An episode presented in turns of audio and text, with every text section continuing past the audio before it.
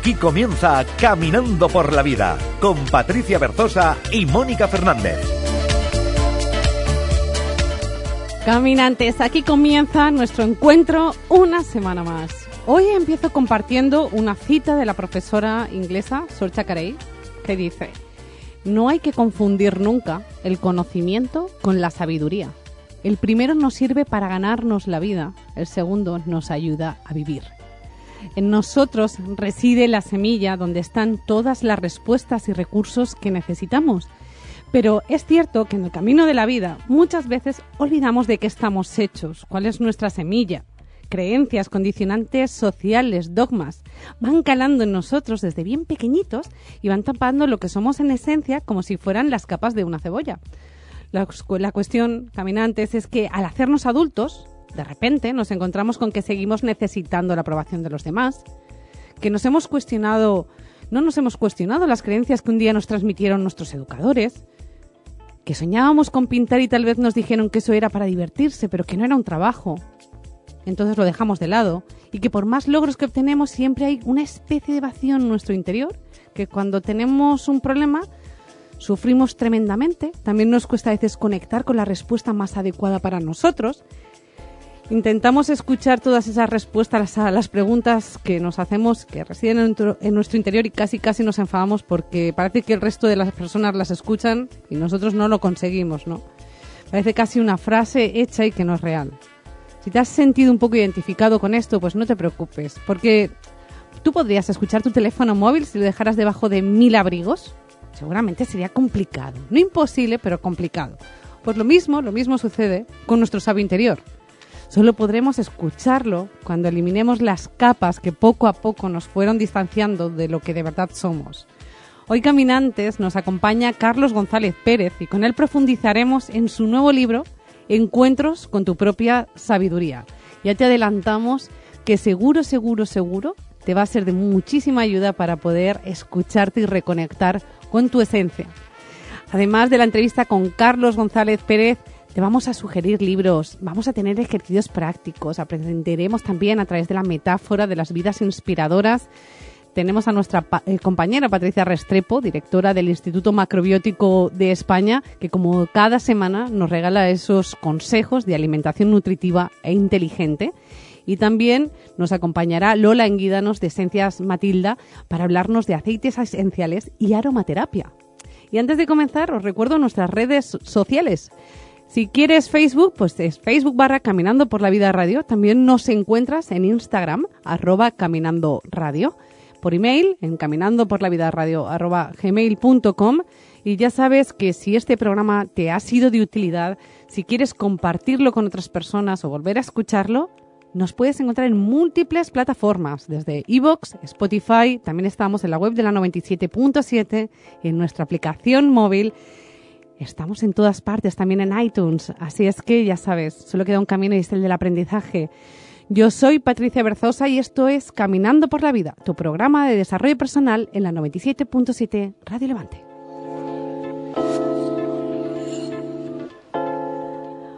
Hola Mónica Fernández. Hola Patricia, qué interesante camino cogemos hoy, el de la sabiduría. Y me ha encantado esto que has comentado en la entradilla de diferenciar el conocimiento de la sabiduría. Vamos a profundizar sobre esto de la sabiduría propia con nuestro entrevistado.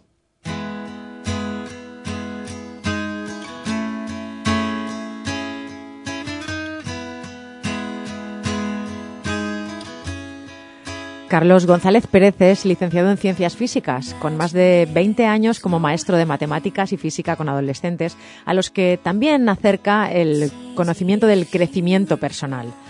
Carlos caminaría por la vida con cualquiera que no supusiera un peligro físico y con quien sintiera que pueden aportarse algo mutuamente desde el punto de vista humano. Exploraría su belleza interior más allá de las máscaras. Le estremece la belleza del ser humano, la grandeza que emana de su fragilidad, su búsqueda del sentido y de la identidad, la ignorancia a veces de su propia luz, de su propia sabiduría. A Carlos González le encanta saborear la belleza en sus múltiples colores, nos dice. De hecho, la belleza es el alimento que nutre todos nuestros cuerpos. La palabra sabiduría está hermanada con la palabra sabor. Así le gusta definir a Carlos la sabiduría, como la capacidad de saborearnos a nosotros mismos, a los demás y a la vida. Carlos ve su trabajo como personal y transferible al mundo. Él considera que si el conocimiento que crea no tuviese aplicación en los demás, sería un fracaso. Carlos González opina que las personas hablan del alma sin siquiera conocer al ego. Su idea es más bien la de liberarse de las definiciones del alma que nos atan sin tener en cuenta nuestra propia luz.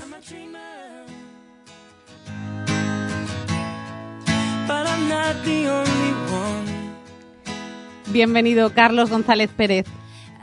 Gracias por, abrirme la puerta a este encuentro virtual con vuestros oyentes.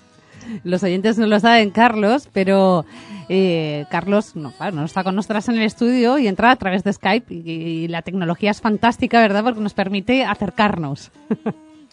Por supuesto, forma parte de la magia de la vida en estos tiempos. Carlos, en tu libro comentas que está diseñado para aprender a pensar fuera de las cajas de pensamientos en las que fuimos educados. ¿Qué son estas cajas? Bueno, esto entra dentro del contexto de lo que yo durante 24 años que estuve profesor fui investigando. Yo soy un investigador sobre todo, ¿no? Sobre la naturaleza humana y me di cuenta, mm, gracias a, también lo que había adquirido de, crecimiento personal, que estábamos, eh, digamos que toda la humanidad estaba pensando en un paradigma que en Oriente han llamado, vino de ahí la, sección, han llamado dualidad, ¿no? Pero e, esa, ese paradigma llamado dualidad nunca había sido estudiado científicamente, por los libros que yo he leído y los talleres que hice en su momento, ¿no? Y entonces, como físico, le di un tratamiento científico y, entonces definí ese paradigma mm, con el nombre del paradigma de la desconexión. Es decir, nuestra conciencia como humanos está desconectado del resto de nuestra conciencia. Entonces ese paradigma sigue como unas reglas que a lo largo de los años he ido redactando, ¿no? Igual que hay las leyes como físico, hay las leyes de la naturaleza. Pues ahí está la, fuerza de la gravedad, ¿no? pues eh, nuestra mente, por educación en todas las culturas del mundo, ha sido educado en un mismo paradigma. Luego cada cultura tiene su paradigma, ¿no? Pero hay un paradigma global. Y no podemos darnos cuenta de que pensamos dentro de un paradigma si no estuviesen haciendo otro. Eso es la grandeza de estos tiempos. Si no estuviesen haciendo un nuevo paradigma, una nueva forma de pensar, no nos daríamos cuenta que estábamos habitando otro. Como el pez dentro del agua no se da cuenta que hay nada fuera, ¿no? Y, no conoce el mar desde fuera.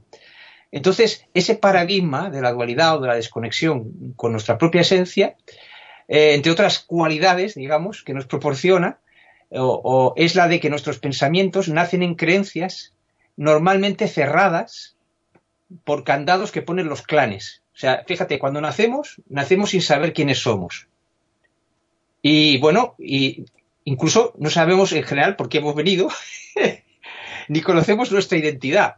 Si este viaje no es fabuloso, reíros del Indiana Jones, es decir, cada ser humano cuando nace en dualidad es alucinante, ese no sabe quién es. es, entonces, claro, ¿qué, ¿qué, necesita? Que le protejan los clanes, por clanes me refiero a la familia, a la cultura y los que vengan después, ¿no? Entonces, esos clanes de alguna forma nos ayudan, nos protegen, pero a cambio nos piden algo. Es decir, que cumplamos sus normas, sus creencias, su forma de pensar. Entonces, esas creencias lo que hacen es em, dirigir nuestros pensamientos, les dan dirección. Claro, si no tuviésemos creencias en comunes, nuestros pensamientos serían tan dispersos que no podríamos crear nada los unos con los otros, ¿no? Entonces, esas, esas cajas de, de pensamientos no son más que creencias que en dualidad están mm, como muy cerradas. ¿no? Estás dentro de esas cajas y ni te das cuenta que estás pensando dentro de esas cajas. En el nuevo paradigma que sustituye a, esta dualidad, tú eres consciente de que esas creencias las necesitas para pensar, pero haces una cosa muy importante. Cuando tú recibes unas creencias en estado de necesidad porque necesitas ser protegido por los clanes, porque necesitas que te den una identidad, por ejemplo, prestada, porque tú no sabes quién eres, pues eres hijo de tal, en tal cultura, ¿no? de alguna forma esa identidad esencial que todos llevamos dentro y que no sabemos conectar con ella en dualidad, la cedemos a las creencias que nos protegen de alguna forma y que nos obligan a pensar dentro de esas cajas. Y nos identificamos con una forma de pensar. Esto dificulta el que haya una democracia auténtica. Fijaos, algo, están conectadas todas las cosas. Si tú cedes tu identidad a una forma de pensar, ¿cómo vas a cambiar tu forma de pensar? Por lo tanto, las cajas de pensamiento son unos lugares donde pensamos dentro del paradigma de la dualidad y el problema está en aquellas cajas de pensamientos a las que les hemos cedido nuestra identidad. Entonces, claro, cuando alguien ataca los pensamientos de esa caja, es como si nos atacase a nosotros. Claro, esto tiene... Y este es, claro, esto tiene que ver mucho también con, la pertenencia, ¿no? Con el, con el sentirse partícipe de, de, una determinada cultura, de una determinada familia, de un determinado clan del que estás hablando, ¿no? Claro, claro. Y donde, donde imagino que ahí es quizá un poco más, más, más complicado alcanzar a, a conectar con nuestra, con nuestra propia sabiduría. ¿Qué, ¿Qué, sería esto que nos impide conectar con nuestra sabiduría interior? Bueno, lo habéis descrito muy bien en la presentación. Uh, habéis dicho lo de los abrigos, ¿no? Imaginaos que dais un móvil para conectar con vuestra propia sabiduría y vais poniendo abrigos encima, no se oye ni la llamada. bueno, esos abrigos serían capas puestos por esa forma de pensar en todo el mundo, vuelvo a decirlo. Toda la historia se explica a través de, la dualidad, de esa forma de pensar que nos desconecta de, quienes somos, ¿no? Entonces, claro, si tú no puedes conectar con, con, tu propia identidad, menos con tu propia sabiduría, ¿no? Lógicamente. Es una, esa, primero hay que definir qué es esa sabiduría. En dualidad solo tenemos acceso en principio a dos tipos de sabiduría, que son la sabiduría en autoridades, es decir, alguien ha vivido, ha organizado su conocimiento y da lecciones a través de los libros, de talleres, ¿no? O, o, corrientes místicas, son, pues es sabiduría que yo llamo enlatada, en autoridades. Una autoridad la ha creado y nosotros tratamos de aplicar la sabiduría que otros han creado, ¿no? Luego está la sabiduría de la experiencia, que es la que nosotros mismos adquirimos en base a nuestra experiencia. Lo que pasa es que esta hay que tener cuidado, porque la sabiduría de la experiencia es consecuencia no solo de lo que nos ocurre, sino también de, de las creencias desde las que vivimos lo que nos ocurre. Atención a esto, que dos personas que hayan vivido las mismas experiencias van a extraer sabiduría distinta en función también de sus creencias. Este punto es muy importante para entender. Así que tenemos que las sabidurías accesibles en dualidad son la sabiduría de la experiencia propia y la sabiduría de, autoridades, de la experiencia de otros, ¿no? sabios, etcétera, etcétera. Eh, eh, entonces estas sabidurías, mmm, sobre todo la de autoridades, es muy importante porque hemos sido educados en autoridades, en la dualidad, de forma manera que no podemos, no nos está permitido cambiar el conocimiento de las autoridades. Entonces nadie, educado en autoridades, piensa que puede mejorar lo que dijo Buda. Como que es ya que le damos, le damos una validez, ¿no? Como... Que, incluso el mundo alternativo, ¿no? Esto no, esto lo dijo tal, no. Es que el mundo alternativo y el mundo oficial, oficial adolecen del mismo problema, la educación en autoridades. Carlos, ¿y qué es lo que nos hace sabios? Bueno, lo que nos hace sabios, primero, la, yo no voy contra las, las, dos sabidurías que he expuesto, ¿no? es decir, lo que pasa es que tiene sus limitaciones. Entonces, la tercera sabiduría sería nuestra propia sabiduría. Pero claro, si tú no vas retirando la identidad de las creencias a las que has cedido la identidad, difícilmente vas a escuchar tu propia sabiduría. Esas cesiones de identidad a creencias, a clanes, son esos abrigos de los que habéis hablado antes, ¿no? Que dificultan escuchar el teléfono, ¿no?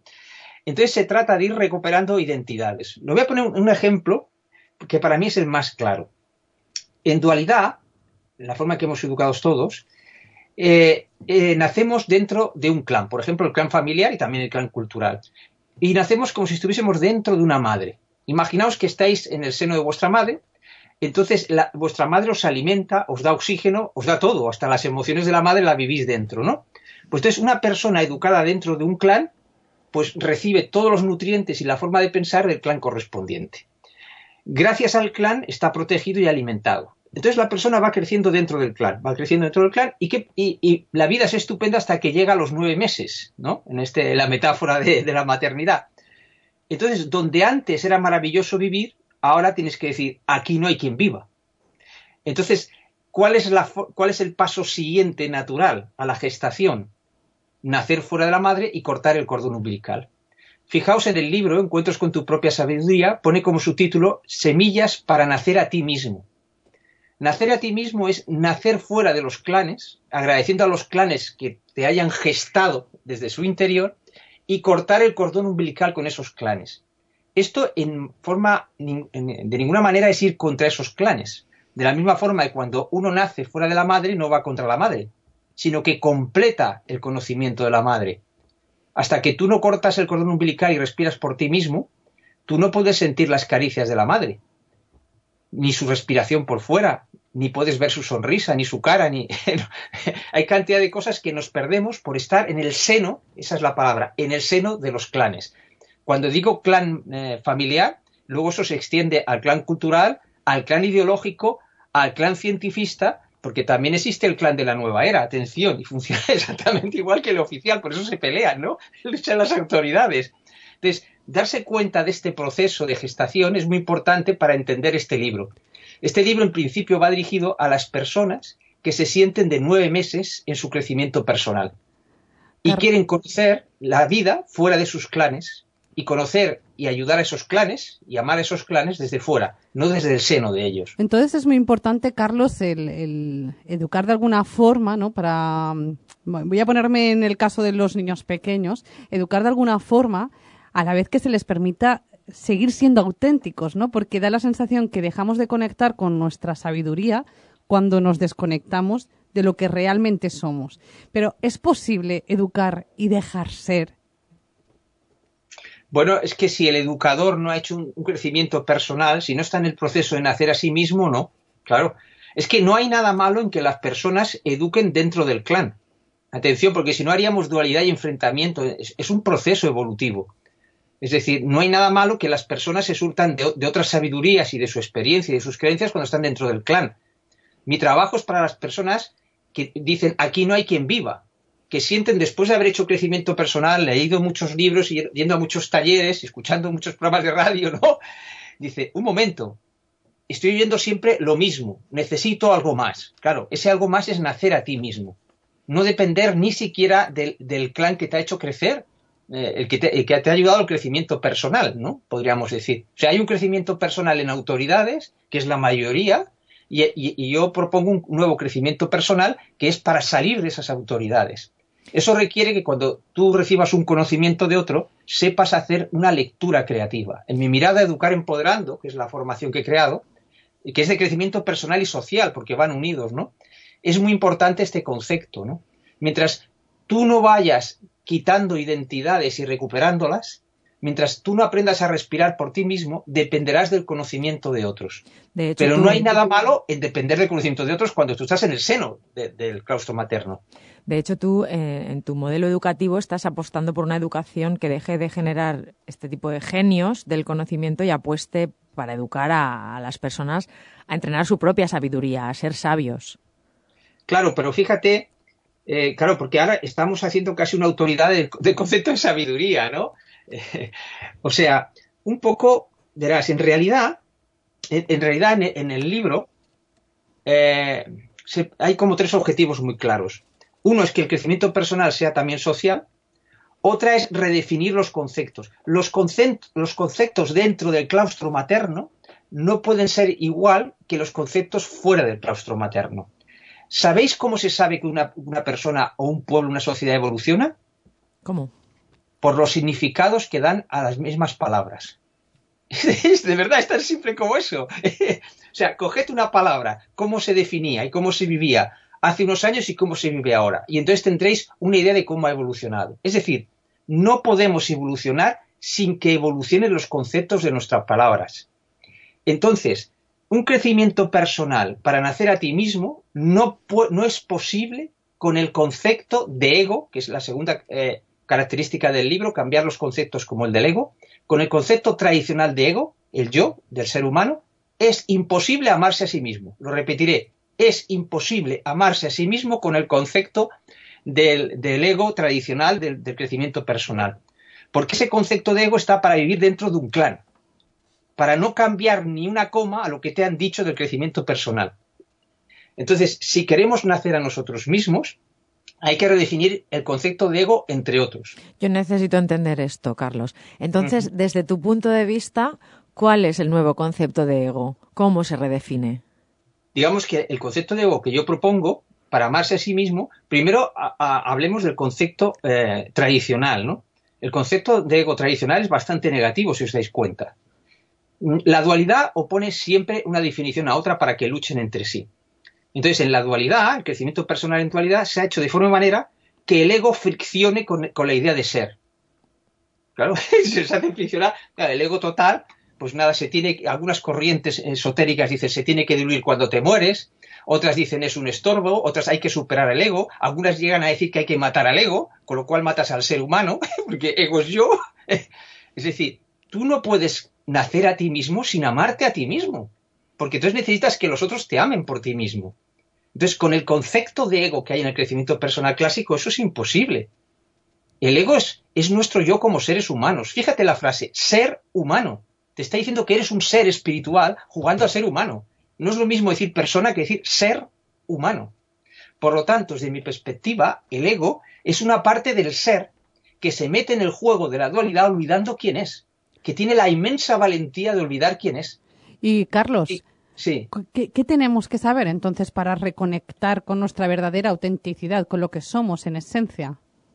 No se trata de lo que tenemos que saber, sino de los conceptos que hemos de cambiar. Como he, dicho, el concepto este mismo de ego, de, de, lo que soy yo. O sea, si yo soy una parte inferior a mi parte espiritual, eso es una jerarquía que es imposible o sea, si yo digo, yo soy inferior a mi parte espiritual, el ego es inferior a mi parte espiritual, por decirlo de alguna forma, eso impide que el ego se pueda amar a sí mismo. Dependerá siempre de esa parte espiritual que estará representada por algún clan. Como estamos en radio, vamos a intentar aterrizarlo incluso un poquito más para los oyentes, mm. para que les quede más claro. Entonces, ¿de, qué forma práctica, qué podemos hacer para reconectar con nuestra autenticidad?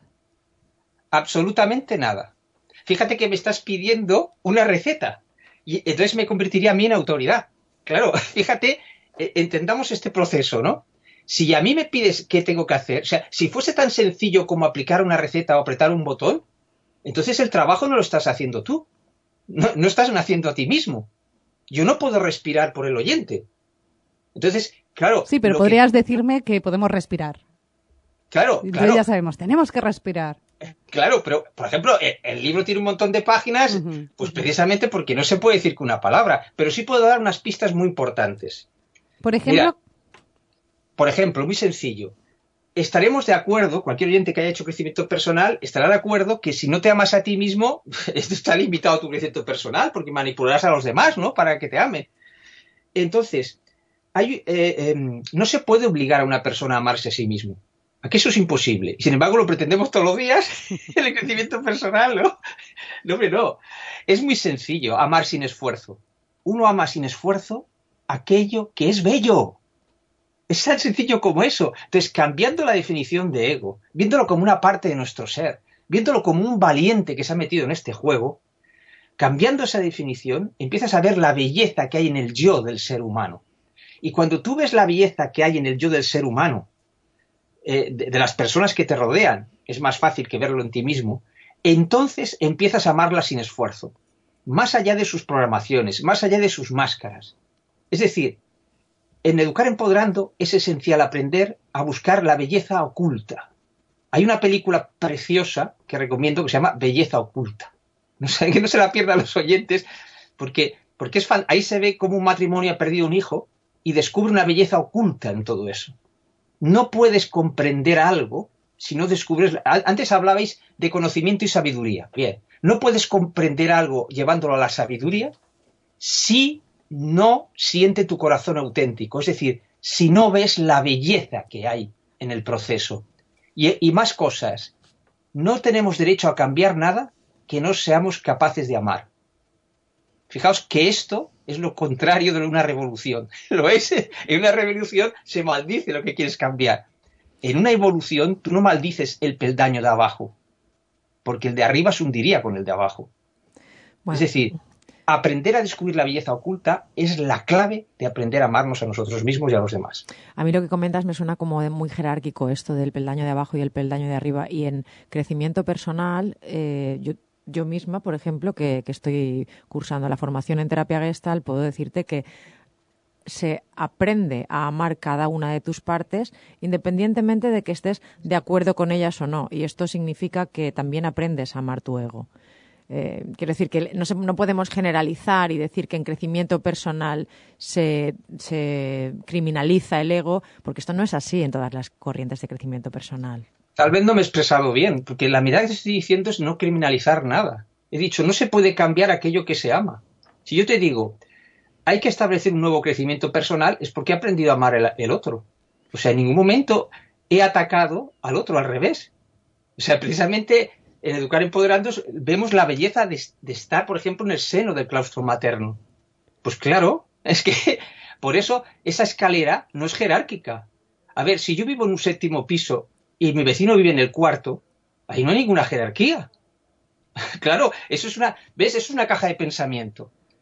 Ver la escalera como una jerarquía, no, hombre, no. precisamente porque hay vecinos debajo, precisamente porque yo he pasado por debajo, estoy arriba y me está sosteniendo, lo de abajo me está sosteniendo. No hay ninguna jerarquía, hay belleza. Belleza ante lo que tienes que cambiar. Mi propuesta es cambiar comprendiendo la belleza en lo que tengo que cambiar. Carlos, si no, no es.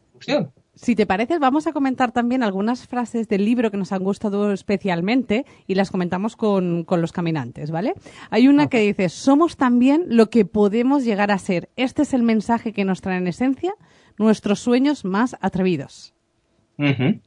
Claro, porque nosotros también, por ejemplo, un, un nuevo cambio de perspectiva en el crecimiento personal que también propongo es el poder de la hora, no se trata del poder de la hora, es el poder de tu presencia. El problema, o sea, el, poder de la hora no es estar en el ahora, en el presente. Es estar en tu presencia, tanto si estás en el pasado, como si estás en el futuro, como si estás en el presente. La idea de, a mi modo de ver, la idea de confundir el poder de la hora con la presencia viene debido al materialismo de la dualidad. La dualidad, el materialismo tiene el polo materialista y el espiritualista. Y se piensa que el espiritualista se ha librado del materialismo. No.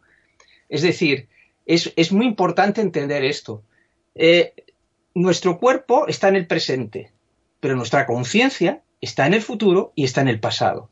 Y puedes, puedes llevar tu presencia tanto al futuro como al pasado para cambiar, porque tú puedes cambiar tu pasado en, en tu conciencia, no en tu cuerpo, pero sí en tu conciencia.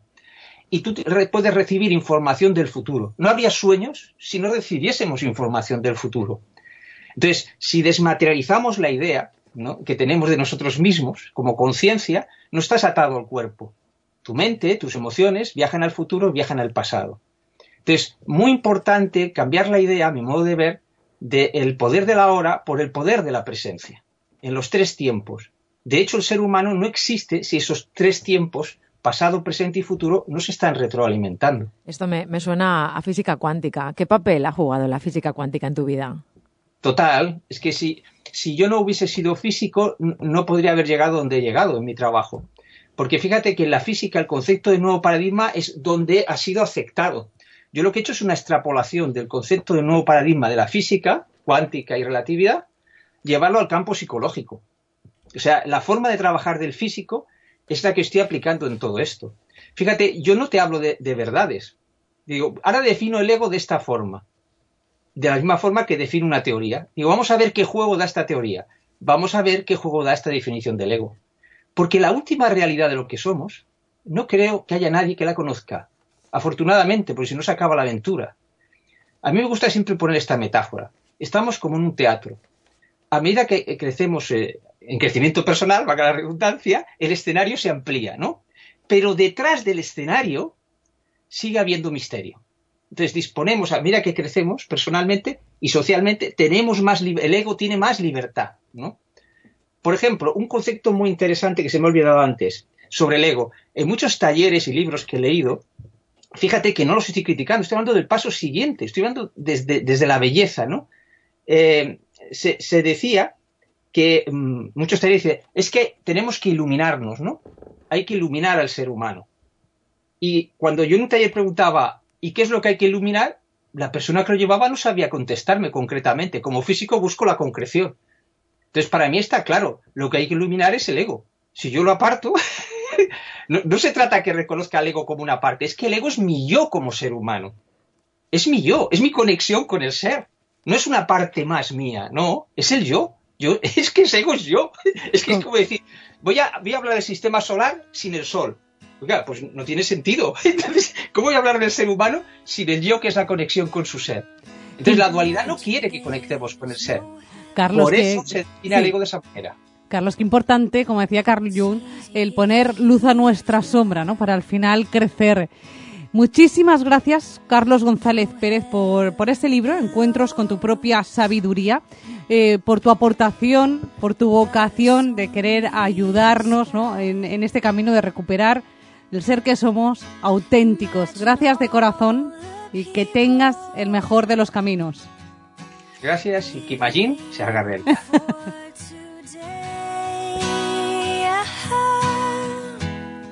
Imagine there's no countries. It isn't hard to do.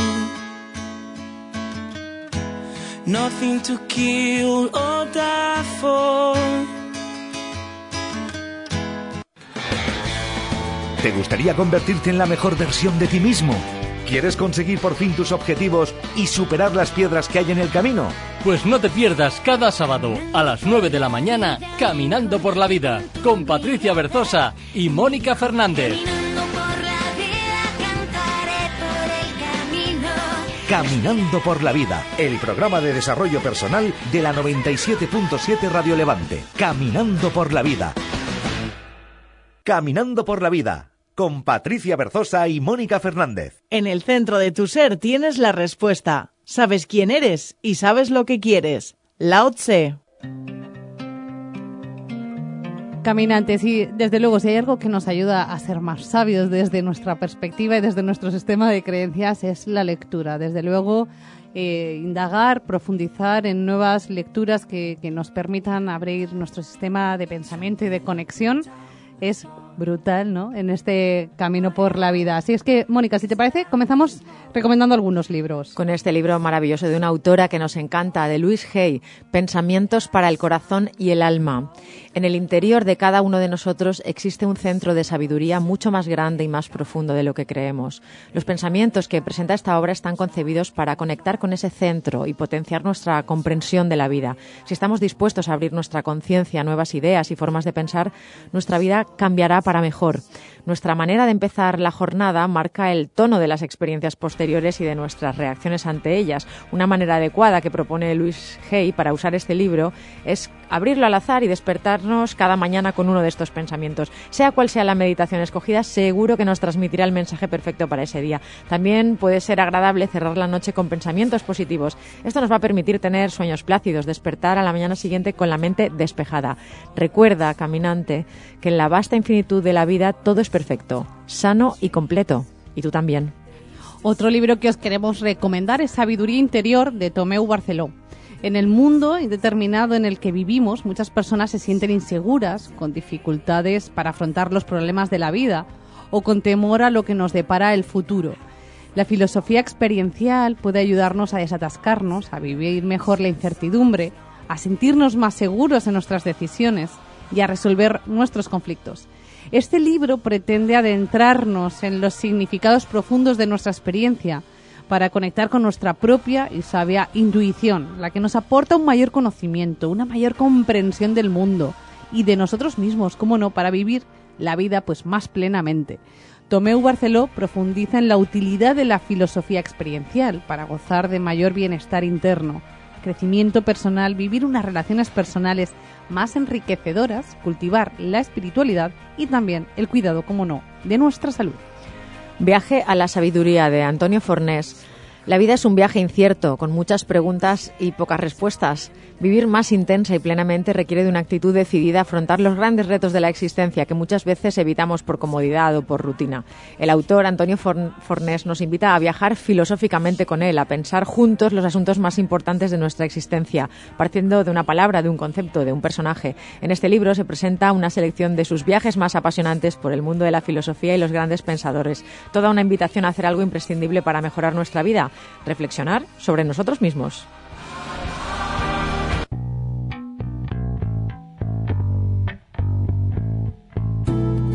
Y hoy, caminantes, como no podía ser de otra manera, os traemos una nueva vida inspiradora, una nueva fuente de inspiración que siempre, además de iluminarnos un camino, de, ponernos un punto de atención, también muchas veces pueda crear espacios dentro de nosotros para convertirnos, pues, ir creciendo enfocados hacia ese ser ¿no? que queremos llegar a ser. Hoy nos inspiran Paul Baltes y Úrsula Stodinger. Nos inspira la vida de estos dos científicos, Ursula Stodinger y Paul Baltes, que en el año 1995 publicaron un estudio donde sintetizaban ¿Qué distingue verdaderamente a las personas sabias? Llegaron a conclusiones que ahora vamos a compartir con vosotras, de que las personas mm, que todos consideramos sabias se distinguen del resto en seis cualidades principales. Y estas son las que, las que vais a escuchar, caminantes. La primera dice, no esperes a ser mayor e inteligente. La sabiduría siempre se ha asociado a la vejez, a la madurez, y en realidad la sabiduría no surge de la experiencia, sino más bien de la reflexión que hagamos de estas experiencias y de las lecciones que vayamos aprendiendo en el camino. En segundo lugar, observa el mundo en tonos de grises, no en blanco y negro. Los sabios tienen la capacidad para mantener dos ideas diametralmente opuestas en sus cabezas y saber conciliarlas en cada situación.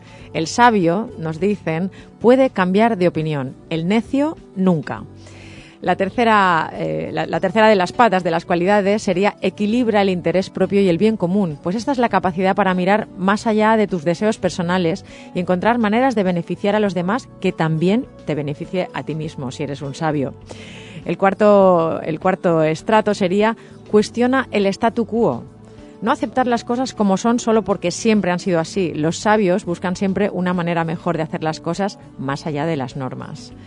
Otra cualidad, la quinta, sería trata de comprender en lugar de juzgar. Y nos dicen estos autores, los sabios se comportan más como detectives que como jurados. Y por último, mantén tus objetivos por encima del placer, puesto, puesto que los sabios se ha demostrado que están conectados con un claro, profundo sentido de vida que a la larga es uno de los mejores predictores de la felicidad.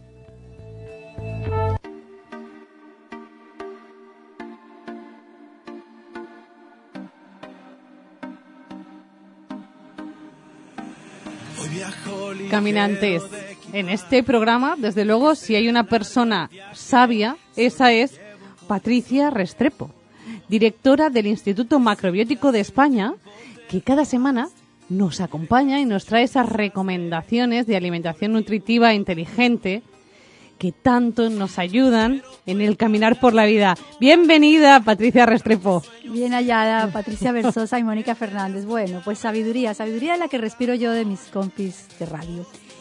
Hoy voy a hablaros de del siglo VIII o el siglo IX en la antigua Asia. Es que nos vienen estos remedios tan antiguos, ¿no? Y es como, yo, la verdad es que me maravillo cuando todavía seguimos utilizándolos y los, y, y los redescubrimos ahora. Y voy a hablaros de las hojas de siso. Ah, con las que se, se- con las que se fermenta la sumeboshi, es esto, ¿no? Exactamente, las hojas de siso son esas hojas de color púrpura casi morado con las que se fermentan las ciruelas de umeboshi, muy bien dicho, Mónica, que realmente es como una especie de albahaca, se conoce como una albahaca china o perilla, y también tiene como matices de menta. Entonces, esta, esta hojita que la puedes, la puedes cultivar en una maceta, ¿no?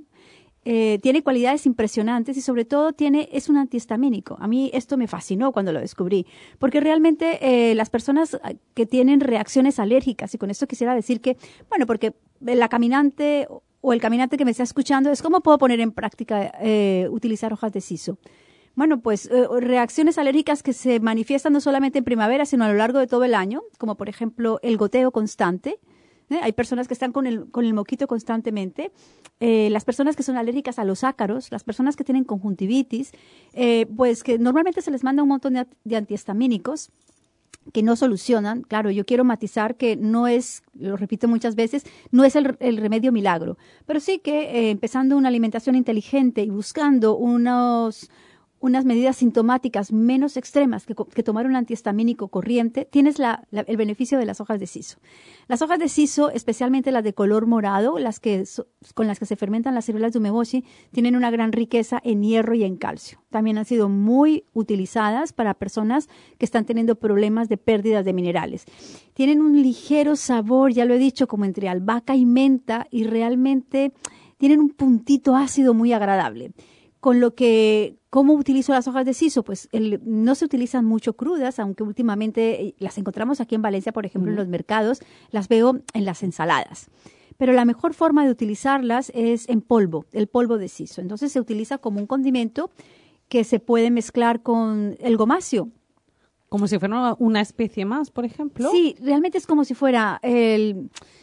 A ver, no me viene en este momento, como si fuera, no es una especie porque realmente no exalta el sabor, no se cocina con ella, pero se, a- se añade. Entonces, eh, Bueno, haríamos entonces como el sésamo, por Exactamente. O semillas tostadas, Mm. que pueden ser calabaza, sésamo, girasol, tostadas con eh, hojas de siso en polvo. Y estas hojas de siso, pues eso, van a ayudar mucho a una persona que tenga problemas ah, de, de pérdida de minerales. Y bueno, la riqueza de que es un antihistamínico natural y realmente cuando eh, el cuerpo, ya sabéis que la histamina eh, reacciona con los neurotransmisores, con los transmisores, los receptores, perdón, cuando el, sistema inmunológico está bajando. Entonces reacciona, por ejemplo, eh, especialmente en los problemas digestivos, eh, en problemas cardiovasculares también, en problemas respiratorios. Entonces las hojas de siso se han utilizado tradicionalmente cuando hacía referencia al siglo VIII es como llevan mucho tiempo en la sabiduría de los pueblos utilizando todas estas eh, hojas y todas estas bondades de la naturaleza para poder ayudar a sanar sin perder. Es digamos como que es ganar sin perder. Muchas veces en nuestra medicina convencional ganamos pero perdemos. Y esta medicina newtoniana, que ahora ya estamos más en el paradigma de, lo cuántico, donde las soluciones son casi inmediatas, son como determinaciones que tomamos, son decisiones que tomamos.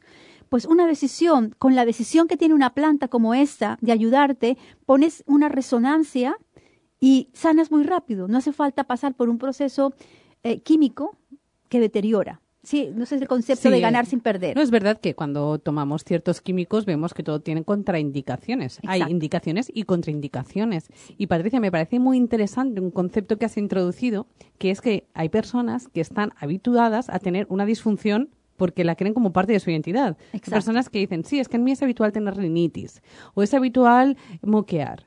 En mí no es normal, tengo el intestino irritable, es normal en mí. Pero esa normalidad que obvi- obviamente está mostrando un estado que está alterado, ¿no? Que hay algo que no funciona en el cuerpo. Claro, y además la resonancia que hay es como el medicamento que tomo va a perpetuar porque va a calmar un síntoma. Entonces aquí gano pero pierdo. Pero cuando utilizamos la sabiduría de las bondades de la naturaleza que se han utilizado desde siglos atrás, eh, se resuena de una forma diferente. Entonces aquí estás ganando y ganando y determinas y decides. Y la planta resuena porque la planta tiene esa misma información. De manera que yo os invito a que conozcáis las hojas de siso, son muy agradables, ese polvito de siso es espectacular. Y también... yo dime. siempre he tenido una duda. Sí. La- las hojas de siso que se utilizan para fermentar, en la- Sí. en las círulas de umeboshi, ¿se, Sí. se- se deben consumir? ¿No se deben Se consumir? deben consumir, para mí es una delicia. Por ejemplo, cuando acabo ya el bote de ciruelas de umeboshi, las hojas que quedan, con esas cocino arroz. Muy bien. Y este es un arroz con muchos más minerales. A mí me das una idea fantástica porque esto, yo, yo, yo siempre las como, pero, pero nunca sé si es como lo correcto o no, ¿sabes? Pues- Lo hago por, como por intuición y porque siento que es sana. Sí. Mónica, me ha venido muy bien tu comentario porque yo habitualmente no las utilizaba. Entonces, a partir de ahora, pues ya lo tenemos más claro. Caminantes, si veis esas hojitas que van dentro acompañando en el bote, pues ya sabemos que también. Es que, Que es verdad que se utiliza todo. Se utiliza todo. Además, eh, eso, cocinar el arroz es un arroz súper aromático, es un arroz espectacular. Y luego si compra las hojas de siso, que también las venden secas y con sal, recordar que todo lo que tiene sal nos alcaliniza, podemos hacer como dolmes con hojas de siso y son espectaculares.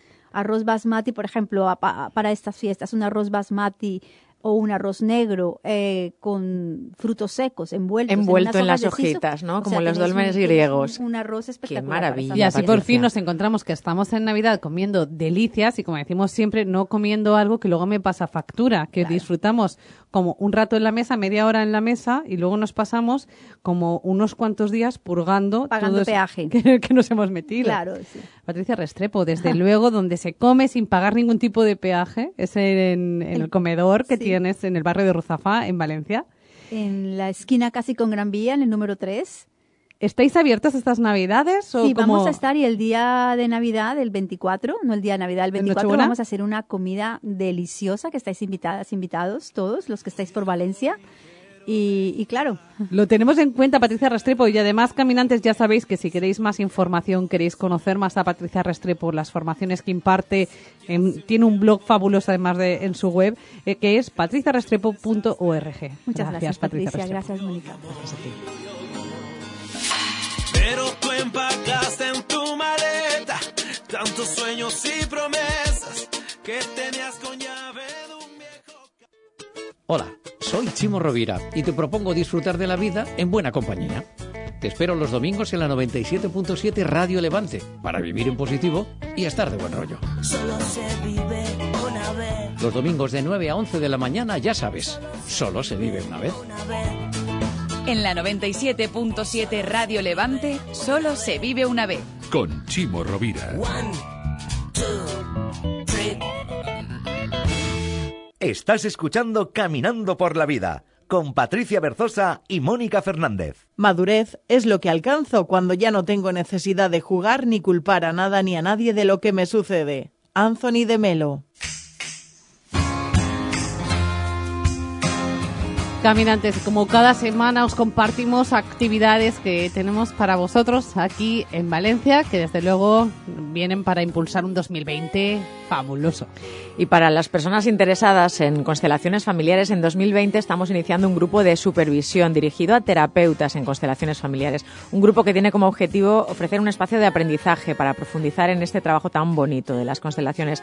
Está dirigido a profesionales que estén formados para que puedan tratar las dificultades que surgen en la práctica de este abordaje terapéutico con sus clientes, con sus pacientes, facilitando la integración de conocimientos de esta metodología y vamos a tener, obviamente, el apoyo y la experiencia de un terapeuta supervisor y la del resto de integrantes del grupo. Si quieres conectar, contactar con este equipo de terapeutas, puedes mandar un email a info@institutoaguare.com o pedir cita en el 637-649494. Y una nueva noticia que, bueno, Patricia, la damos compartida, ¿no? Que vas a estar en breve en Instituto Aguareda ofreciendo este curso maravilloso, segunda edición de Conecta con tu luz interior. esto es maravilloso, un espacio de guía para descubrir el poder de tu alma, del propósito. Cuenta, Patricia. Pues sí, caminantes, es un acompañamiento para guiarte en tu crecimiento interior, para aumentar la conciencia de quién eres de una forma profunda. Es un espacio, como decimos, de, de aprendizaje, de reflexión, de sentir, de escuchar más allá del sentido del oído, de conexión con lo femenino. Y estamos emocionadas de deciros que empieza el 4 de enero y constará de seis encuentros. Así que aquellas mujeres que os apetezca inscribiros, no lo dudéis porque nos quedan muy poquitos días y las plazas son limitadas. Os podéis apuntar en el teléfono, Mónica, esto sí que nos dices tú, cómo conectar con Instituto Aware. Los datos yo los tengo muy fresquitos, llamando al 637-649494 o por email a info arroba institutoaguare, recordar caminante con w, institutoaguare.com.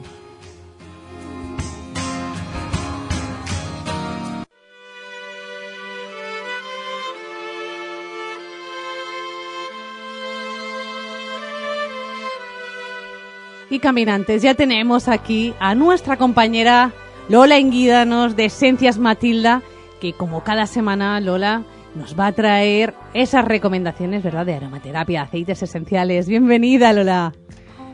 Hola, bienvenidas todas. Este es un espacio donde nos damos la bienvenida porque desde luego, mira, Claro. yo, yo estoy apasionada con esto de las esencias. ¿Qué nos vas a traer hoy, Lola? Pues mira, hoy eh, he pensado, bueno, ya hemos hecho un, un botiquín de, de Navidad. De Navidad, sí. Este que, que- que fue la semana pasada, nuestra tabla de salvación, ya lo tenemos ahí preparadito. Exactamente, ya hicimos un preparado para la cena de Nochebuena. Y en esta ocasión he pensado que, que, bueno, también llega un momento en el que hacemos pues una reflexión del año, de cómo nos ha ido, eh, qué cosas hay que, hay que modificar, o en fin, bueno. Un balance como Un de balance, pérdidas y ganancias. Un balance. Sí. Y bueno, ¿qué nos puede aportar o en qué nos puede ayudar o qué aceite nos, nos va a ayudar a hacer esa reflexión del Fíjate, año? Lola, ya me parece súper interesante pensar que hay algún tipo de aceite que nos pueda ayudar a la hora de hacer el balance. Exacto, sí, sí. Pues, pues sí, no este año los caminantes pueden hacer este balance acompañados, acompañados de un aroma eh, maravilloso. Y os cuento, estamos hablando del aceite esencial de, de salvia. Salvia romana, no salvia real. Hay dos tipos y en este caso estamos hablando de la salvia romana, nombre botánico Salvia sclarea. Eh, nos vamos a, dirigir más a estas eh, características que tiene el aceite para hacer, como decimos, este balance, balance anual. Es un aceite que cuando hagamos nuestra, nuestra reflexión del año, nos va a ayudar porque va a potenciar nuestra sabiduría interna. Nos va a concentrar mucho en lo que es esencial, dejándonos un poco al lado esas tribulaciones y esas, esas emociones eh, que nos marean. Que nos dispersan, ¿no? Que nos dispersan. Las emociones volátiles. Nos va a ayudar a encontrar sentido a los acontecimientos que han pasado. Es decir, sobre todo eh, porque nos va a alejar de ese sentimiento de sentirnos víctimas, de decir esto, ¿por qué me pasa siempre, siempre a mí? De sentir que los hechos han sido desgraciados, de poder sacar la experiencia, pero con elegancia, ¿no? Con eh, Qué interesante, Lola, porque nos ayuda a ponernos, como intentamos eh, a mostrar siempre en este programa, a ponernos en el lado de la responsabilidad de la vida y en el lado del aprendizaje, porque cuando aprendemos, cuando comprendemos, entonces desde ahí transitamos de una forma con mucho más poder interior. Claro, nos va, nos va a ayudar a hacerlo desde, desde una perspectiva más alta. Y además, eh, desde una perspectiva más alta, pero también más inspiradora, ¿no? Nos va a inspirar, por un lado, a que, a que podamos extraer eh, todas las enseñanzas que, que tengamos que extraer del año. Y por otro lado, la podemos utilizar también como inspiradora para muchísimas otras cosas, ¿no? En nuestra, en nuestra vida diaria. Y para inspirarnos en los propósitos de nuevo año, por ejemplo, también esta idea que tenemos a veces, ¿no? Claro, de, a claro. ver, ¿Qué propongo yo a mi año 2020? Para hacer el balance y también para, para hacer, digamos, el, eh, la propuesta, ¿no? O lo que, lo que queremos del, del nuevo año. También es un aceite que, que abre, que abre mucho el, el inconsciente o el subconsciente y nos va a ayudar mucho también a interpretar los sueños o incluso podríamos mm, hacer estas preguntas no que, nos rondan la cabeza y que no tenemos una respuesta todavía desde nuestro ser interior. Pues bueno podríamos eh, poner acostarnos con este aroma poner dos gotitas en la almohada por ejemplo eh, hacer la pregunta varios días y nos va a venir esa respuesta de nuestro interior también quiero que sepáis que es, que es una planta, ¿no? Como antes decía Patricia, que la sabiduría, ¿no? De, los tiempos, ¿no? Que ya era llamada eh, herba sacra y se decía en la Edad Media que quien tenía salvia en su jardín no necesitaría al médico. Qué bueno, eh, Lola, porque además me, me conecta mucho con, con este programa porque da la sensación de que es el aceite esencial que nos ayuda de verdad a conectar con nuestro sabio interior. Que para ese proceso, esa meditación, ese momento de conexión con uno es como el que nos abre el peaje. Yo os, os aconsejo, bueno, o, o- os invito a que, a que hagáis el experimento, a vosotros, a todos los caminantes, y, y ya, me, y ya me contaréis. Efectivamente es así, es muy interesante. Y os traigo una mezclita, os voy a proponer, ¿no? Sabéis que nos gusta hacer mezclas, elixires, y Sois unas alquimistas. en esta ocasión, eh, nosotras eh, eh, la hemos mezclado. eh, salvia, hemos mezclado también, os voy a decir las gotitas, ¿no? Que hemos mezclado la proporción.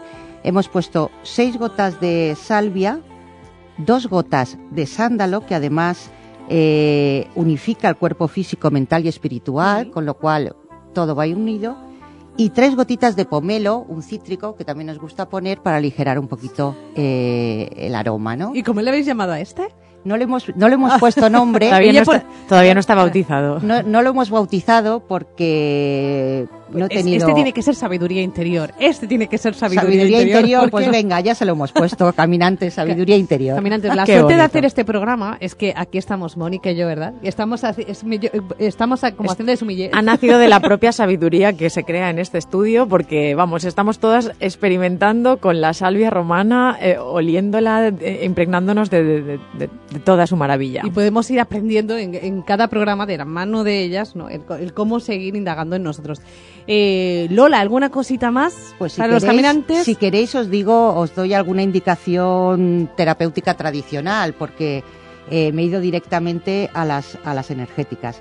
Bien, es un aceite esencial que está mm, muy unido a la mujer, ¿verdad? La salvia, porque se utiliza muchísimo para todos los trastornos menstruales, regula el ciclo menstrual, eh, la menorrea, el síndrome premenstrual, los trastornos de menopausia.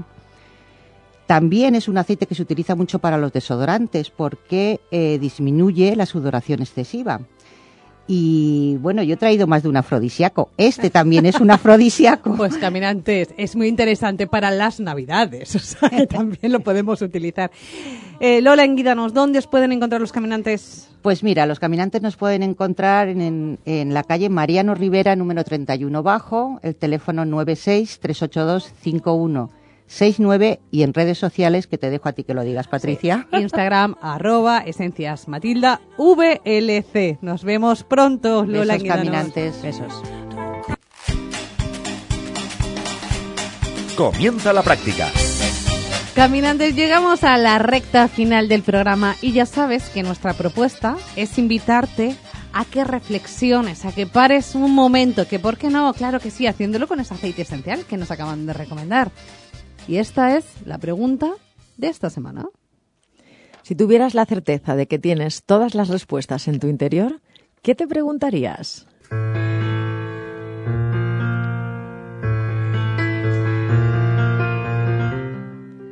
Concédete un momento de paz y comprenderás lo estúpidamente que te afanabas.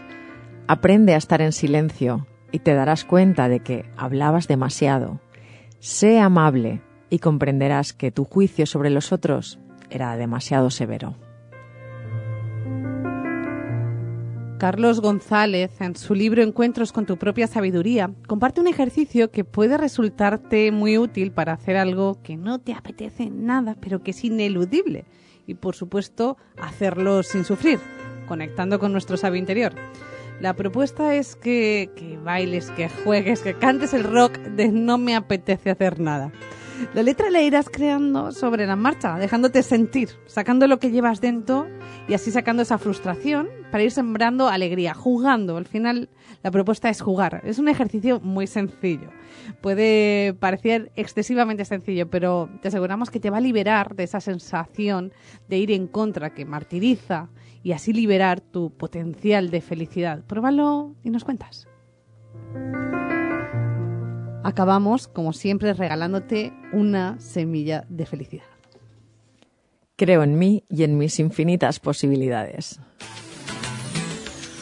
Pues sí, Mónica Fernández, porque qué mejor que creer en nosotros y en nuestras infinitas posibilidades para que así sea. Es que me encanta, Patricia. Este es uno de los hashtags que pongo ahí a veces cuando hago alguna publicación en Instagram, que no son muy habituales, pero este creo en mí, porque realmente sí que creo que es importante creer en uno mismo, confiar en uno mismo y en la propia sabiduría interior.